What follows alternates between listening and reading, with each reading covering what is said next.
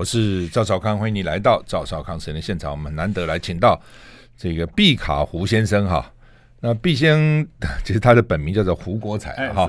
是这个毕卡胡，我当时看说，哎，是真，当然也有人姓毕哈，但是看起来有又又有点像笔名哈。那为什么用毕卡胡做笔名？哎，赵大哥好，各位听众大家好，是因为我崇拜毕卡索，毕卡索，哎，这个艺术大师是。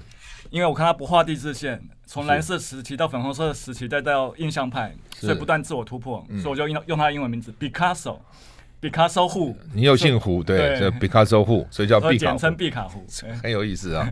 你有你有收藏毕卡索的画吗？复制品。OK，啊，好吧，也不错了哈。好，那呃，因为他的书叫做《三好一公道选股攻略》哈，呃，大家都想知道说到底怎么能打败大盘。嗯，怎么能够赚钱啊？但是又说真的，散户在股海里面真百分之九十都赔钱，真的这样吗？哎、欸，真的是这样。因为我们散户的话，很多人其实也不看财报什么，就只听消息或听亲朋友介绍。嗯、这时候通常都会赔多赚少。所以我个人认为是说，如果不管投资或任何事情，要学就学最好的。嗯。那我认为最厉害的投资大师都巴菲特。对，巴菲特。哎、欸，所以我就学习他的做法。那因为巴菲特他五六十年的投资功力。嗯。我们一般人也很难立刻学就会，嗯、所以我就把它，它就像武侠小说的降龙十八掌，嗯，所以我们就先把它第一招亢龙有悔，嗯，换成三好一公道，嗯，让大家好记又好又好了解。巴菲特真的很厉害吗？哎，真的很厉害，因为你看巴菲特的话，他其实从小对数字非常敏感，嗯，他最厉害的就是赚钱，所以他从小二十岁就存了一万块，三十岁存了一百万。四十岁就存了三千万 美金哦，五十岁三亿多，六十岁四十亿美金，嗯，到现在七百亿。所以，我们看他从三十五岁接掌波克夏之后，到现在五十年，他的资金成长了一万倍，嗯，所以你就知道他的厉害的地方。可你看他一万倍的话，他年化报酬率大概多少呢？其实只有二十趴而已。所以赚得稳比赚得快还重要。就是每年大概赚二十趴，哎，对，都也不错了。现在银行一趴都没有，哎，没有错啊，嘿，所以。二十趴算非常厉害，嗯嗯，那是每年呐，哎对，你这复利再滚下去就不得了哈。好吧，先谈谈这个三好一公道是什么意思？因为巴菲特投资的话，他其实简单来讲就是，他说你只要学好两门课，嗯，如何评价公司的价值和如何看待公司市场的价值价格，那我就把它总结成两三句话，就叫专心找好公司，耐心等好价位，投资大赚小赔，嗯，那。所以，巴菲特他说，找好公司总共有三个条件：自己看得懂，公司前景佳，经营者能干又值得信赖。嗯。那最后一点，价格要非常有吸引力。嗯。可这样讲，可能还是比较直化的。嗯。这他四十岁讲的。那巴菲特五十岁的话，又讲了六个条件，投资六要件。他不管买一张股票或是一家公司，都用同样的条件。嗯。第一个就是获利的大公司。第二个要有持续的获利能力。第三个，股东权益报酬率要高，而且负债越少越好，最好没有。第四个，要有简单的商业模式。第五个，要有优秀的经营团队。第六个才是最后的合理的报价。我们一般散户通常只看价钱，这档股票现在要买多少？可他先看前面五个是好公司，再看报价，再看报价。所以我就把它简化成三好一公道。嗯。因为这六个条件也不好记，嗯，一般人也很难记得住。那三好一公道，我们大家都耳熟能详嘛。那什么是三好一公道？报酬高，负债低，获利成长，价钱公道。嗯，那所谓报酬高，就是股东权益报酬率要高。那负债低，就净负债比较低。那获利成长，就是每股盈余要能够持续成长。嗯，那最后一个，我们再看价格，本益比要合理。嗯，那呃。通道复合也不简单，对不对？嗯，要完全符合你的三、哎、三好，三好可能还简单，又要公道，价钱要合理，哎、对，不容易，对不对？没有错，所以你看，我们台股大概一千七百多档，对，符合第一个股东权益报酬率要高，就比如说，不管近一年或近十年都要超过十五趴的话，大概只有一百二十二家而已。一千七百多家，光符符合一好就大概只有一百多家，嗯，可。那净负债比较低的话，这点符合到比较多，大概一千多家，嗯、所以表示我们台湾上市的公司基本上蛮稳健经营，嗯、不不需要完全都靠负债。哎，没有错，嗯、嘿，几乎一半以上的公司都没有靠负债。嗯，我们这边的负债是指向银行借款、长短期借款。嗯、那每股盈余要成长，那大概就五百家左右。嗯，那另外就是本益比较合理，大概也是三百家。可要符合整个三好一公道这四个条件，变成多少家？变成多少家？赵哥，你猜猜看。全部复合，筛筛筛筛减筛减筛，这四个都符合。有交集有交集的，有交集的，不知道三十家，蛮准的。现在大概只剩下三十七家哦。哎，所以你看一千七百多家，只剩下三十七家而已。那当在今年三月底的时候，那时候还有六十多家，因为那时候本益比还很低嘛。嗯。因为大家被杀的蛮低的。嗯。可到现在涨涨价了，涨价了，只剩下三十多家而已。嗯。那像他们什么台湾五十啊，什么是不是都包括这些家，还是不一定？哎，不一定。因为其实这个条件算蛮严格的，一般人会认为说，哎，中华电信在台湾五十嘛，嗯，可能符合这三好一公道。其实它只符合净负债比低而已，它股东权益报酬率都不符合。啊，比如说中华电信它股东权益报酬率大概十几趴嘛，嗯，不到十趴，所以就不符合这个十五趴的。十五趴，十五趴蛮高的。哎，十五趴蛮高的，可我们台湾上市柜公司平均起来大概有十趴，嗯，哎，所以我们讲十五趴的话算是高标，就像我们考联考的高标一样，嗯。那像台积电，基本上就符合。比如台积电的，我们说股东权益报酬率叫 ROE 嘛。台积电不管是近世纪或者近十年，都大概二三趴。那他昨天刚公布他的每股盈余嘛，所以他近世界每股盈余成长大概四成，所以算非常高的。那台积电这近十几年都没有净负债，所以你看他几乎没有增资向股东要钱。那本益比当然现在。高了一点，因为价钱高了，哎，对，价高。所以如果照它现在的近世纪本益比，近世纪每股盈余的话，大概十七点五嘛。嗯，如果它在股价在三百五十块以下，就符合本益比小于二十。嗯，所以呃，股价的高低到底重不重要？有人说重要，有人说不重要啊。有人说从长期来看也也不重要，但有人说还是重要啊。到底你觉得怎样？哎，股价的高低其实非常重要。重要。一般人说。会买的是徒弟，会卖的是师傅。嗯，可巴菲特认为相反，你应该买的价钱越低越好。嗯，哎，因为你越低的话，越容易立于不败之地。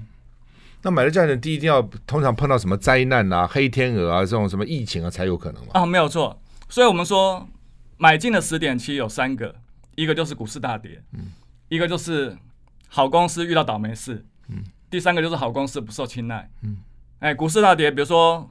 今年的三月就是最明显的例子啊，嗯，这样跌下来根本就是跌的，不管是好公司坏公司被杀的乱七八糟，嗯，跌通常都是经常是跌则同跌，涨则同涨，对不对？哎，可涨的时候好公司就会涨，涨得多一点，涨得多一点，嘿，嗯，所以其实巴菲特有，我研究巴菲特十几年，我发现我只需要他的皮毛，直到这一两年才发现他的精髓所在。哦，他的第一金律很厉害，所谓第一金律就是，第一。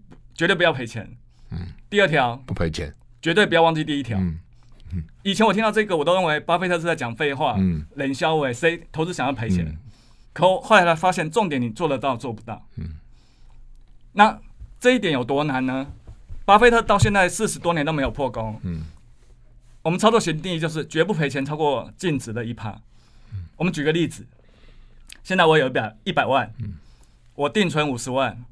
我是今年三月十号看到台积电跌跌破跌到三百块，我买一张。嗯，结果到了三月十几号，台积电跌到两百七以下，啊，我受不了了，十趴停损，三百块我两百七卖出，嗯，是不是赔了三万？嗯，那我的资产有一百万，嗯，这样做就九十七万，就赔了三趴，嗯，这样就破功了，嗯，所以你都知道，巴菲特这四十多年都没有破功，他不能破，不能赔一趴，对。这很很严格，哎，很严格啊！像我自己投资大概十多年，大大概赔超过五趴就有三四次，他是连一趴都不不跌不破。嗯，可最近大家会说，哎，听说航空股，没错没错，嗯，然后说，哎，巴菲特航空股今年赔的一累了呀，赔的非常惨了。我们要看巴菲特，他是用波克夏公司在买，整个的，嗯嗯，他的整个净值是四千亿美金。那达美航空他大概投资了四十亿。那结果赔了十四亿，赔了十四亿美金哦。我们看赔得很惨，可十四亿除以四千，其实不到零点五趴，所以还不到他的一趴，就是哎，对对，所以 total 了整个。即使这个他也没破功，哎，嗯，好，我们现在访问的是毕卡胡先生，他的书啊，《三好一公道选股策略》哈，学习巴菲特如何打败大盘，年赚二十趴。休息下再回来。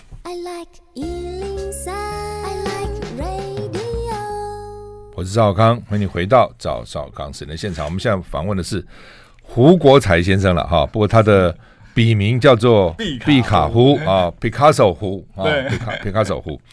那他的选股策略是三好一公道哈。刚讲说符合这个条件的有三十七家，对不对？那除了台积电还有哪些？除了台积电的话，呃，之前的话还有一家叫做星象，星象是做游戏机的哦。哎，那他以前做游戏机台嘛，那后来又转做手机 App 的手手游，哎，比如说什么麻将三缺一啊，哦、类似这种哦哦，在社会上没有那么有名嘛。不过在没有错，不过那当然三好一公道，因为第四好是第股价价钱要公道嘛。那因为最近股价飙的蛮多的，所以很多好公司都跌破跌出三好一公道。那现在剩多少家？现在剩三十七家。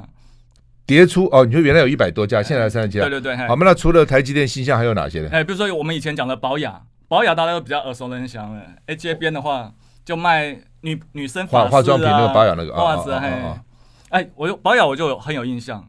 宝雅以前七八年前的话，我大概五十几块买了一张，可八十块就七卖掉了，七十块就卖掉，因为对它不熟悉。可我二零一九年初的话，我跟我老婆去逛我们家附近吃晚餐。就光保雅，哎，生意还不错哦。结果同一条街有他的竞争对手叫美华泰，嗯，反而收店不做了。嗯，我没有发现，哎，那时候就是个好时机。你有买吗？哎，有啊。哦，又再去买了。哎，对对对，所以那时候就不错。多少钱买？那时候买大概三百出头吧。哎，从已经从五十七十变三百了。哎哎，已经过了十年了。嘿。哦哦，很厉害。哎，那可能你看他现在现在已经到接近六百了吧？哇。所以重点就是说，我们刚刚讲的，如果三好一公道最重要的是股东权益报酬率要高嘛？只要你股东权益报酬率高的话，长期而言，这家公司的获利就会持续成长。嗯，我们投资的本质是什么？投资的本质就让一流企业帮我们赚钱。嗯，公司获利，我们就跟着获利，其实根本就不需要短进短出。嗯，如果我们找到好公司的话，散户通常就比较不容易赔钱。散户会赔钱赔钱，通常都是短期的杀进杀出。那好吧，除了这三家还有吗？再再讲几家，给大家参考一下。啊、另外还有一家，我们大家讲台股之外，我们另外可以讲到美股。嗯、台股的话，另外还有一家叫易丰，易丰是做窗帘的。做窗帘能够好啊？哎，做窗帘其实不容易，做窗帘又做到在美国算是第一品牌。哦，这样子啊？哎，对，比如说像宝雅，宝雅是我们国内生活日用品的算第一品牌。那台积电的话是今年做代工做到第一品牌。所以，我们讲好公司通常是第一业界通常是要第一牌，在他那个行业里面。嗯，没错，嘿。那我们回过头来再讲 ROE。那易丰的话，它其实在美国的话，它也是做品牌，然后做到第一名。然后它的 ROE 股东权益报酬率的话有三十几趴。哦。那我们刚刚讲台积电二十几趴。嗯。您知道保雅的股东权益报酬率有几趴吗？多少？四十九趴。哇。嗯。所以大家会觉得股东权益报酬率很牢口。可是你如果把中间权益去掉，就叫股股东报酬率，其实就等于长期你当他股东的话，嗯、报酬率就会蛮高的。嗯，那所以按照你的讲法，就说就算散户，因为基金有很多的经理人，他们都是学有专精哈，嗯、而且肯定一个公司很多哈。对。然后是 MBA 啊什么之类的甚至现在还有学数学的啦，学物理的来搞 啊。那一般的散户他怎么知道呢？他要去看财报。哎，对。那一般财散户的话，其实他要接触财报有一定的困难度嘛。嗯。所以，我们刚才讲说，把财报简化的话，我们就看一些重要的财务数字。嗯。那比如说，我们刚刚讲的三好一公道，嗯、其实你看只要看四个数字就可以了。嗯。ROE 是一个数字嘛、嗯、，EPS 成长是一个数字嘛，那有没有负债是一个数字，那你本益比不要太高。嗯。那其实这四个简单数字就可以了。嗯。那。一般的散户的话，通常只看本益比，或者是只看殖殖利率，嗯，这样其实容易以偏概全，嗯，因为你了解一家公司，或是我要找一个对象的话，我不能只看一面嘛，我不能只看他高，或是看他有钱，或是看他帅，嗯，我还要看他有没有真心相待嘛，嗯，所以高富帅真心相待就三好一公道啊，嗯，你不能只看单一指标，真心相待，那当然你看女生都白富美嘛，对，一样要真心相待啊，所以公道很重要，哎。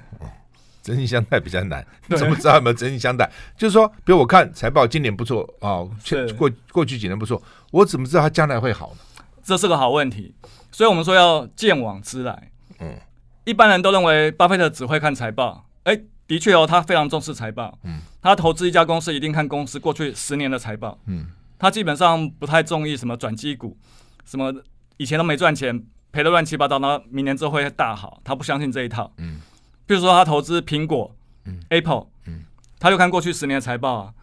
苹果过去十年的话，也是 ROE 都居高不下，都二三十啊。嗯，所以要看过去。对，那我们要见往要知来。嗯，我们就看，哎、欸，过去好，未来会不会继续好？嗯，那我们就要看他公司有没有持久的竞争优势。嗯，那持久竞争优势，巴菲特就举一个比喻，公司有没有护城河？嗯，你经营一家公司，就像就像建个城堡，城堡里面藏了一大堆黄金。嗯，那你最好有一个护城河。护城河越宽越好，里面最好有鳄鱼，有食人鱼，别人进不来，让竞争者看得到吃不到，嗯、看得到学不会。嗯，那他所谓的护城河就是你公司有没有品牌，嗯、有没有专利，有没有规模经济，嗯、有没有转换成本，嗯、类似这这些东西。嗯，所以巴菲特有举个例子，他们最近十几年都会有家族聚餐嘛。嗯，那他孙子孙女看到他爷爷打个招呼之后就不理他了，为什么？嗯，他孙子都在看 iPhone。嗯。他就知道哦，这是个好东西，这个、年轻人喜欢。对对对，不，生活的体会很重要，对不对？你去保养，你觉得生意不错，是啊，或是你用什么手机，用用哪一个电信公司的，或是就就本身的体验蛮重要。哎，没有错。所以您看，我们刚刚讲巴菲特的好公司的三个条件，他第一个就是自己看得懂。嗯，你挑的公司最好简单易懂。嗯，比如说七月初的时候，台积电和合一都曾经到三百多。嗯，可合一。大家都会觉得，哎、欸，四月以后飙了十几倍，嗯，可重点，你合一，你根本不知道他在做什么，嗯，你报也不不安心，嗯，可台积电的话，你知你知道他在做什么？晶圆代工嘛，Seven Eleven 你知道在做什么？便利商店嘛，嗯，中华电信卖手机嘛，嗯、这个都比较简单易懂，嗯，好，那么要看得懂啊、哦。不过，但是巴菲特是不是也有失误的时候？比如他不投资高科技，那是不是也损失了赚钱的机会？我们休息一下再回来。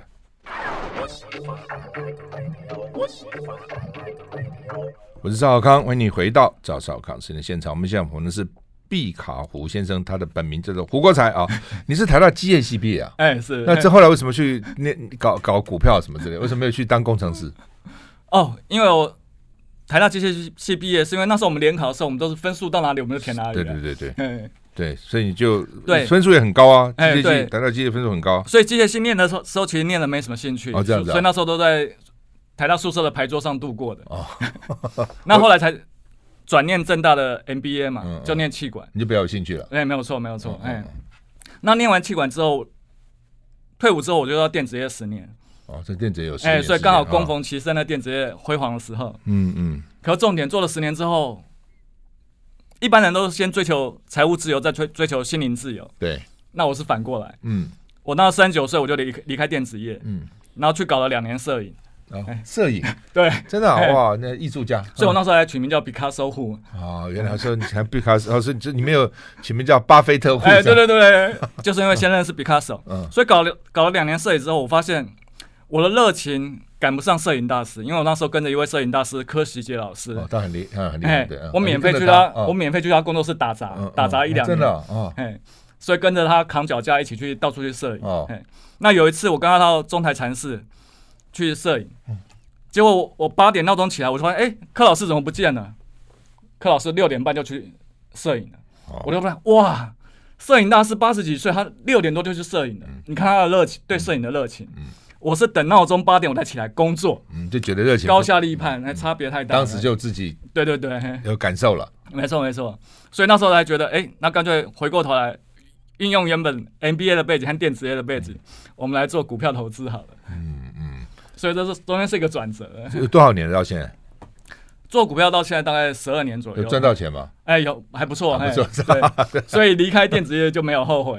OK，当时电子业待遇也不错嘛，对不对？非常好。嗯。所以那时候薪水一直加，股票一直发，而且老板对对我非常好。嗯。然后重点就是因为那时候刚好又听到那个贾博斯在斯坦福大学的演讲。嗯。大家都只记得 “Stay hungry, stay foolish”。嗯。可我记得印象最深深刻，他里面有讲到，贾博斯每天会照镜子，他都会早早上起来要照镜子，他问说：“如果今天是我生活的最生命的最后一天，我要做什么？我还会做现在做的事吗？”我就听到这句话，我就很震撼，所以我那时候三十九岁，我就离开电子业。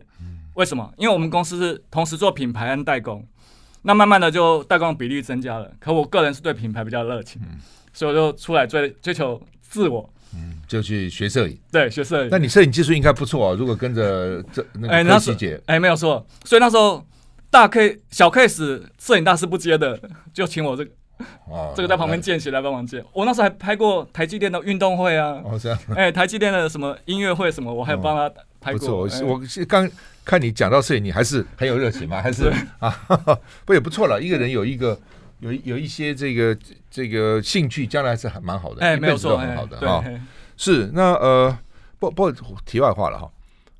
以前摄影都要用那个很专业的照相机啊什么哈，是。现在都是数位的后，照相机有那么大差别吗？呃，之前的话，哎，刚好我那时候学摄影的话，刚好是类比转数位，嗯、以前都用底片嘛，嗯、所以我那时候跨入摄影界的话，刚好是数位的，所以刚好是趁那个时间点切入。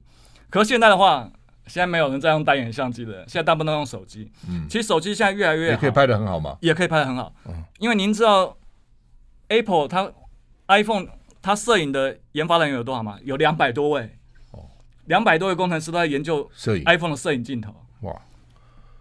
所以单眼现在还是有了，只是都是还也是用数位的单眼嘛，对不对？哎，对对对，嘿。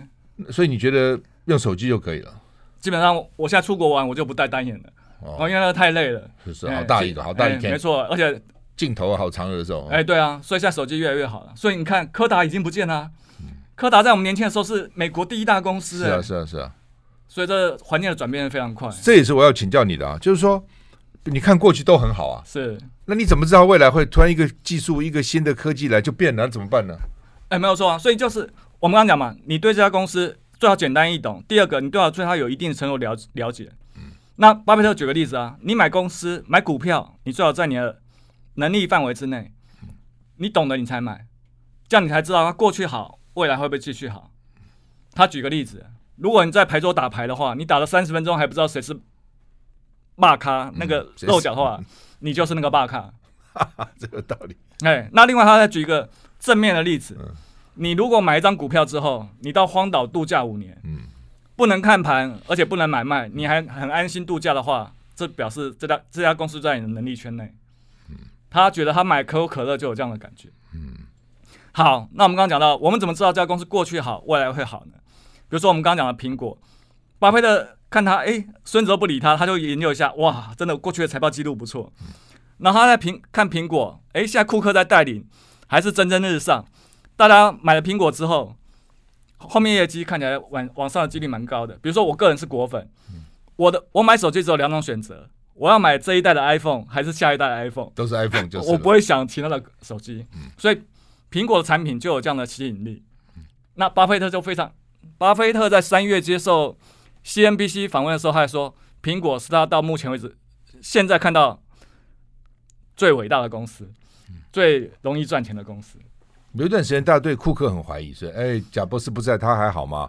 然后前一阵子也觉得啊，好像苹果下来，他股价下来一段时间，好像又上来了。哎，没有错，因为巴菲特的话，他是二零一六年买苹果的嘛。嗯。其实我个人，我除了是果粉之外，我应该是假粉，我是假博斯粉，嗯、我不是库粉。嗯。可我们后来观察库克的话，他还是经营的越来越好，所以还是有把苹果整个带起来。嗯，好吧，就是说，反正啊，这个我们刚回到这个加巴菲特，他说他不买他不懂的股票，是，所以他在高科技不懂，对那个时候啊，他就不买。但是后来你看看前阵疫情的时候哈、啊，真的抗跌的还都是这些高科技股，所谓尖牙股嘛。哎，没错没错。所以你看我们尖牙股尖牙股的话，Facebook 啊、Google 啊、Apple 啊。Netflix 啊，他唯一买就是 Apple 而已，啊。嗯，所以你看，巴菲特其实这近十五年的话，他的绩效是落后整个美股大盘的，是落后的。哎，就是因为尖牙股，他只没有抓到这个契机。嗯嗯，不过没有差，因为其实巴菲特，如果我现在有五百亿的话，我会 care 我少赚那些钱嘛。那当然，如果叫我们投资的话，我们当然还是要抓住这个趋势。所以你看，我们赚钱的话，我们买买十档股票的话，不可能十档都赚一样的钱。嗯。所以，我们看巴菲特的话，巴菲特有两千亿美金投资股票，嗯，他只有持有五五十家而已，哦，很集中了，很非常集中，他不分散的，就是对对对，嘿，他算是集中投资，嗯，而且前十档就是占他百分之八十，哦，那第一档巴菲特持股最多的赵大哥，你知道是哪一档股票吗？不知道。苹果。哦，是苹果。哎哎，嗯。他自从被他孙子刺激之后，他就连续二零一六，他孙子孙子变成他赚钱的很重要的一个 诱因，就是一个诱因。嗯，就像我买保养，是我老婆陪我去逛街，嗯、所以巴菲特买苹果的话是二零一六、二零一七、二零一八连续三年加码重压。嗯，所以他总共买了三四百亿，已经占他整个股票。我们刚刚讲他股票大概两千四百亿嘛，八百亿，嗯，八百八百亿了，现在已经占他。所有股票里面四十趴喽，哦，嗯、他原本买的话大概二十几趴，可因为 Apple 最近一直涨，一直涨，一直涨，比重就增加了，比重已经占他四十趴了。嗯，所以我们刚刚讲投资的话，我把它总总结成三句话：专心找好公司，耐心等好价位，投资大赚小赔。怎样叫大赚小赔嘞？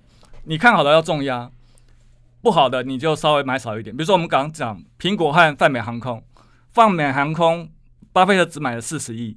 苹果他买了四百亿，嗯，差十倍，所以如果两家苹果占五十趴，泛泛美航空跌五十趴的话，其他还是大赚，嗯嗯，所以这叫大赚小赔，嗯，好，那我们现在访问的是毕卡胡先生谈他的新书啊，《三好一公道选股攻略》啊，我们继续再回来。I like 我是赵康，欢迎你回到赵少康时间的现场。我们现在访问的是毕卡胡先生，谈他的“三好一公道”选股攻略哈。那呃，因为像像比如说巴菲特，他也集中嘛哈。是。那呃，你认为我们台湾的投资人应该集中还是应该分散？因为我看到很多基金经理人都叫大家分散、分散、分散，不要集中，风险不要太高，到底该怎样？其实巴菲特对投资的话有两种建议：如果你没有时间选股，你也懒得去选股的话，你最好就。完全分散，比如说，他就建议买标普五百的 ETF，还是 ETF 了。标普五百的话，就美国最大的五百家公司，五百家。嗯，那当然，我们台湾的话可以买零零五零，五十，就台湾最大的五十家公司。嗯，可是如果你想主动投资的话，你就要相反的，你要集中持股。嗯，最好两只手数出来，三档到十档之间，因为多了你也顾不来。嗯，你要怎么顾嘞？呃，经常要去看那些财报，还是巴菲特有讲啊？他我不懂那些 MBA 在读的些什么鬼啊，对不对？他他有讲嘛？哈，他说弄了半天，那么哪有那么复杂？他像我选好股票，我到海滩去晒太阳啊、游泳啊，一年看一两次就好了。啊，没有错啊。所以你看，我们如果用价值投资的话，专心找好公司嘛，不懂的公司根本就不要理他。你只要找那些好的公司，好公司我们刚刚讲 ROE 要高嘛。那其实你要花很多时间吗？其实你挑好之后也不见得，每季才公布财报一次。嗯，所以你每季大概看一下就好了。嘿。每季看一下，对，财报会不会作假？财报会作假，比如说，你看我们前阵子新闻，德国最大的 FinTech 公司都已经都被爆发出来造假，或是美国之前的安龙，台湾之前的博达，可是就回归到我们刚刚讲的，好公司简单易懂，台湾一千七百多家，你只要顾十家就好了。嗯，找那些大公司嘛，台积电可能会作假吗？不会，台塑一定也不会作假，中华电信公营的也都很稳当，我们只要挑我们了解的公司。大的公司，市场数一数二的，通常就比较不会作假。嗯，那你自己有多少档股票？我目前的话，台股大概五档左右，那美股大概三档左右，也不多。哎、欸，对，所以就像我刚刚跟赵大哥报告的，五档到十档之内就可以了。嗯，巴菲特两千多亿，他也有五十档而已啊。哎、欸，嗯，是哈。不一般的，我就讲说，一般比如你如果委托这些基金公司去买。他们都搞很多股票，对不对？哎、欸，没有错。其实不管台湾的基金公司或美国基金公司也都一样啊，嗯、手上通常都几十档甚至上百档。嗯。可你会顾不来，而且有一点啊，如果你买一档一百档股票，其中一档涨了一倍好了，你才百分之二。对啊，百分之二而已啊，嗯、对你整个资产根本就无关痛痒。不赔也只赔百分之二，对，百分之一嘛。没错啊，所以就大家要想两个极端。嗯。你不想选股，不想花时间选股。不懂怎么选股的话，就买 ETF，买标普五百或买零零五零。你想赚十五二十趴，自己主动选股的话，就要集中持股，那个绩绩效才会出来。嗯，我们所谓集中持股是指五到十档，可不要孤注一掷，不要定高低，那个会非常危险。所以定勾机什么意思？只买一只，有人只买一只就？哎呦，嘿哦，全部集中力，对对对，一只这样。可你看巴菲特，即使他号称股神，他也不敢不敢只买一只啊。嗯。非常非常的危险，还是要某种程度的分散。对对对，嘿哦，那这么多投资方式，对不对？是，股票债券哦，然后这个房地产，对不对？哦，然后外汇什么，反正就乱七八糟嘛，哈，黄金啊什么的，到底最后到底哪一种比较好？其实股哪种投没有没有说哪种投资一定比较好，只有说哪种投资比较适合我们自己，嗯，要适合我们个人的个性，适性而为，嗯。那我个人是比较单纯，我目前的话就主要是投资股票，然后投资台股和美股。你觉得还不错？哎、欸，还不错，嗯，因为投资股票的话，就是让一流企业每天帮我们赚钱嘛。嗯嗯嗯，是。那遇到真的黑天鹅来的时候怎么办？黑天鹅来的话，就看你怎么因应。比如说，我们举今年三月的疫情来来讲好了，嗯、基本上我手上持股动的不多啊，我们就让它下来再回去。基本上这三个月对你的。等于坐云霄飞车，做完之后你还是持续获利，还是持续成长啊。比如说我们讲巴菲特持股一样，巴菲特今年三月，雅虎访问他的时候，他那时候泛美航航空股还有加码哦。然后他 CNBC 又问那个巴菲特说：“哎，航空股最近会跌，你要不要卖掉？”巴菲特说：“我绝对不卖。”结果到了四月，他整个清空了。哎，所以你还是要因应疫情来做一些调整。你这边书上讲说，波克夏的五大公司叫做苹果、美国银行、富国银行、可口可乐、美国运通，那就五档有三档都跟金融有关了。哎，没错，哎，美国银行、富国银行跟美国运通，对不对？哎，对，因为基本上巴菲特对银行股算是比较熟悉的，哎，所以那时候金融股占他大概三成哦，占他整个持股比重蛮蛮蛮重的，蛮重的啊。那你八六条，我们再重复一次：获利的大公司，持续的获利能力。ROE 高，负债低；第四，优秀的经营团队；第五，简单的商业模式；第六，合理的报价。是。那讲到这个简单的商业模式，当然你说可口可乐啦，什么美国银行啦，我们都知道嘛，哈。对。但是有些科技的东西，它的确是你你真的不会懂啊，你怎么会懂懂到这么多一般人呢？哎，没有错，不懂了我们就不要买。但是搞不好它将来很好啊，搞不好是明日的好。它可能会涨十倍啊，比如说像 Tesla，嗯，那就不是我们。该赚的钱。Tesla 之前三百，他们涨到一千四、一千五，哎，对，还突破快两千。嗯嗯。那巴菲特说他绝对不买 Tesla，，那他不是少赚很多吗？没关系啊，我们只赚适合我们赚的钱。那什么人去买那些呢？我就说总要有人去买那些科技啊，新的，哎，比如说创投啊，或是他本身对电电动车了解，非常了解的，嘿，才可以。对，是因为我的意思，这样会不会一般的股民就可能失去了某些机会呢？哎、欸，有可能这就是机会成本嘛。嗯，其实我们投资的话，我们还是要回过头来看我们的，我们为什么要投资？嗯，我们投资的目标是什么？如果你一年只是要获利十趴的话，很简单啊，你投资 ETF 标普五百，你长期三十年、五十年，平均大概就每年十趴。嗯，你何必花百倍、千倍的时间去研究这些个股呢？嗯，你如果要投资赚二十趴的话，你可能就像巴菲特一样，每天要看财报。哎、欸，巴菲特甚至连去度蜜月的时候，后车厢都放了一堆年报，还是看就是，哎，对对对，他很重视年报了。没错没错，嘿，那我们说取法乎上，仅得乎中嘛。你学习巴菲特，你赚个十五趴的话，也不错的话，你就主动选择个股，那报三到五档，你了解的公司就可以。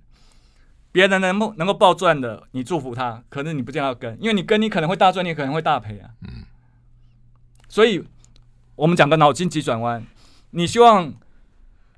每年赚十五趴，还是第一年赚一百趴，第二年赔五十趴，第三年再赚一百趴，第四年再赔五十趴，还是十十五趴比较好？就是哎，对啊，嗯、因为十五趴的话，七二法则，你五年就翻倍了。嗯，五年就你有一百万，五年就变两百万，十年就变成四百万，嗯、这这种速度不错。那你如果第一年赚一百趴，第二年赔五十趴，第三年再赚倍一百趴，第五年再赔，第四年再赔五十趴的话，你今年有一百万，你十年之后还是一百万。嗯。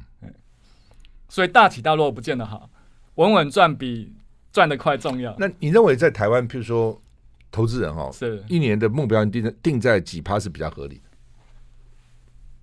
比如说像台湾五十好了，台湾五十的话，长期而言大概是七趴左右。嗯，那你如果七趴对你足够的话，你就买台湾五十。那你想获利高一点的话，你可以买标普五百，美国最大五百家公司。长期而言的话，大概是十趴左右。嗯，那我们当然。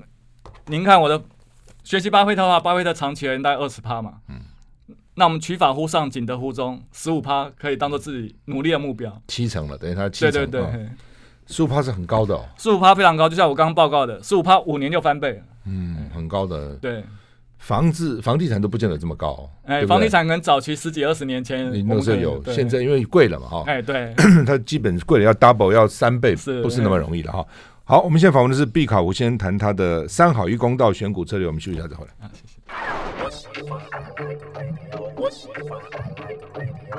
我是赵少康，欢迎你回到赵少康时间现场。我们现在访问的是毕卡湖先生谈他的毕卡湖的三好一公道选股攻略了哈。那这边当中选股攻略了哈。那选股我们常常讲要配置嘛哈，是整体的资产也要配置嘛。哎，没有错。那你的看法是怎样？哎，没有错，就是说我们基本上的话，我们整个资产配置有时候比选股还重要。嗯，那根据美国的专家研究的话，其获长期而言的获利九成是来自资产配置，哦，十成才来来自于你选股选的好不好而已。十趴，嗯，对，所以我们回过头来看股神巴菲特，嗯，我们刚刚说他净值有四千多亿，嗯，其实他也只有两千多亿放在股票，另外一半差不多，哎，对，一半而已。那他现在手上现金抱了三四十趴，嗯，债券大概有十趴左右，嗯。所以一般人讲说，我们一般散户的话，最好是哎股债均衡。嗯，比如说用我们年龄，我们三十岁的话，可能七成放股票，三成放债券。嗯、我们年龄，我们到了七十岁的话，可能七成放债券，对对对，三成放股票。哎，没有错，应该要这样吗？一般人是可以参考这个的。嗯嗯嗯、那当然，比如说我现在五十多岁，我可以一半一半。可我如果比较积极一点的话，我就往前进十岁嘛，嗯、我就六成放股票，嗯，四成放债券。嗯，那可能目前我感觉到股市现在已经在高档了。所以我觉得相对保守，嗯、所以我往后退十岁，我可能股票我现在只持有大概四成左右，嗯、另外六成的话，我可能现金的配置会比较多一点，在那边等就是。对对对，嘿。不，这也是个困难的地方，就是说现在股票的确高，股价高了，是，觉得我，但是它还在涨啊，所以你会觉得说怎么？会觉得我又没有进去，对不对？看它还在涨，心里会等它跌，但它又不跌呢？哎，没有说什么时候跌呢？一般人大家都在等第二只脚啊，大家都认为说，哎，跌下来之后上去之后还会再下一波，对对对，一直等不到第二只脚。前一阵就在等第二只脚，对。所以我们刚才讲嘛，你不要完全空手，嗯，哎，那你也不要压满，嗯。所以可能哎，三十趴到六十趴之间你自己拿捏，嗯，你就算只有买三成的股票好了，涨你还是有资产还是有增值啊，嗯，多少没关系，可你不要完全没有增值，嗯。跌的话，你也跌得有限，就是不会伤筋动骨了。没错，没错，真的很困难嘞。但是会涨还是会跌啊？已经这么高了啊！可是话又说回来，跌的时候你也不敢买啊！你看跌会不会再跌啊？会不会再跌啊？对不对？哎，没有错啊。所以你一定要自己要有定见。嗯。所以你的定见就是这档这档公司是不是在你能力圈之内？那你要能够合理估算这家公司大到底是多少钱？嗯。那呃，刚刚讲到第二只脚，这种技术分析真的准吗？其实那个见仁见智，那我个人是比较看基本面，我是来估算这家公司的合理价值，然后再看有没有安全边际，嗯，再看下手的时机，嗯，啊，那比如说什么是安全边际呢？如果这档公司这家公司值一百块的话，你最好等七十块或是五十块再买。就像我跟我老婆去去逛百货公司，我看到一件衣服我很喜欢，我就会买，可我老婆说等打折，等打折，而且最好等上花车。五折以下你再来买，所以我老婆比我更懂得这种价值投资的道理。对，现在百货公司好像都是变成只有什么周年庆啊什么才很多人。门庭若市啊，可平常大家都逛而已啊。有时候店员比顾客还多。对啊，我想那百货公司平常不是也很辛苦吗？对，所以大家投资股票要用逛百货公司买衣服的精神来买。嗯。啊，这有道理哈。对，平常就看观察就好了。没错，没错。等到下来，哎，一定会下来吗？如果不下来呢？不下来就等了。比如说我两千零二零一七年的时候，我有看到 NVIDIA 的 CEO 黄仁勋有来 Computex 演讲，我那时候就知道 NVIDIA 是一家好公司，可那时候股价太高了，嗯，所以我就等到二零一八年底，那比特币崩盘，那个显示卡库存很多时候腰斩，它三个月之内就腰斩。那时候来进场就好了。有涨上上有涨上来吗？有啊，那时候买一百四吧，就后来涨到三百多了。不错啊。不过那个是个很曲折的故事啊。来，比如说到今年二月三百多我卖掉了，嗯，就到到了三月底，它竟然跌到跌破两百，我想哇，真的赚到了，又涨上来了，少赚了少赔了五十趴，结果现在多少您知道吗？现在四百多。所以说，所以好公司的话，请你抱着不动，其实都 OK。嗯。但是很困难了，很困难。嗯，所以我那时候投资是有两只嘛，我有 Apple 和 NVIDIA，我 Apple 就从上报到下再报回来，NVIDIA 就卖掉之后就不会买回来了。那到底哈，到底比如我买了股票真的赚钱，要把它卖掉还是不买？很多人觉得哎呀，你已经获利了结了，你不要一直抱在手上嘛，等等。是我们刚刚等到将来跌下来，我们再买嘛，这样到底怎样？这也是个非常关键的问题。所以我们刚刚讲买进有三个时机点嘛，股市大跌。好公司遇到倒霉事，好公司不受青睐。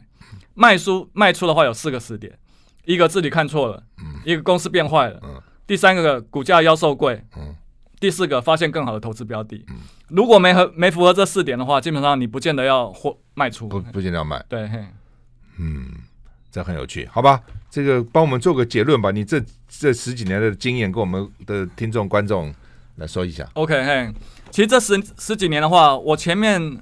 四五年的话，大概都是比较短进短出，那其实都大起大落。嗯，有赚到钱吗？短短有赚到钱，可是那都是小赚小赔，哎，基本上影响不大。可后面三年的话，我就真正发现了巴菲特投资的精髓，嗯，所以就能够比较大赚小赔，然后这样稳稳赚，嗯，而且我做就会比较长期，这样的话才会比较有那种复利的效果。嗯，所以我刚刚讲到，投资的本质就是让一流企业帮我们赚钱。嗯。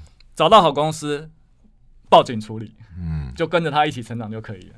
那会不会比较不过瘾？人家人家就是要享受那个股市涨的那个乐趣啊！